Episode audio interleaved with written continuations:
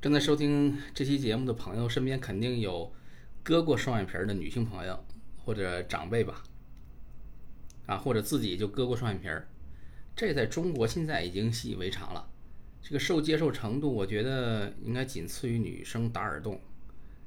这为什么要遭罪去动刀呢？就为了美呗，一双大眼睛啊，再加上个双眼皮儿，这才符合美女的标准呢。不过这个审美啊，不是全世界通用。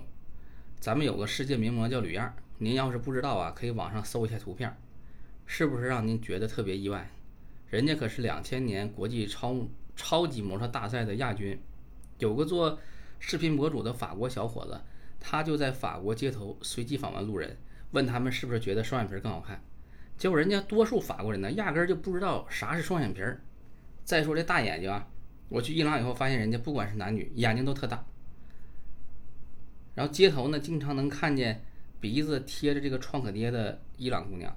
问了本地朋友呢，这个也是做了医美的。看来全世界女人呢对美的追求啊都是一样的。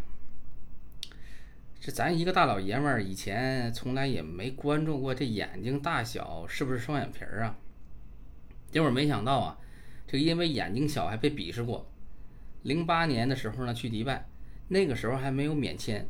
入境需要扫描虹膜，一个穿那个白袍、脑袋上套着圈圈的这个海关工作人员，这个用设备就对着我眼睛操作，然后呢用汉语就说了句“睁大”，我就把眼睛睁大了一点，结果呢他就又说了一句“睁大”，好吧，我这次就使劲睁大眼睛去配合他，但是他不耐烦的又说了一次“睁大”。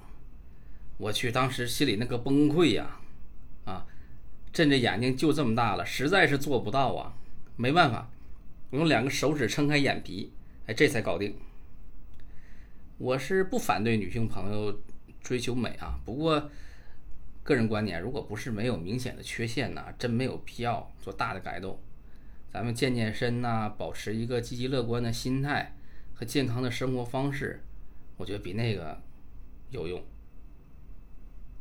好了，今天呢就跟大家聊到这儿，感谢各位的收听。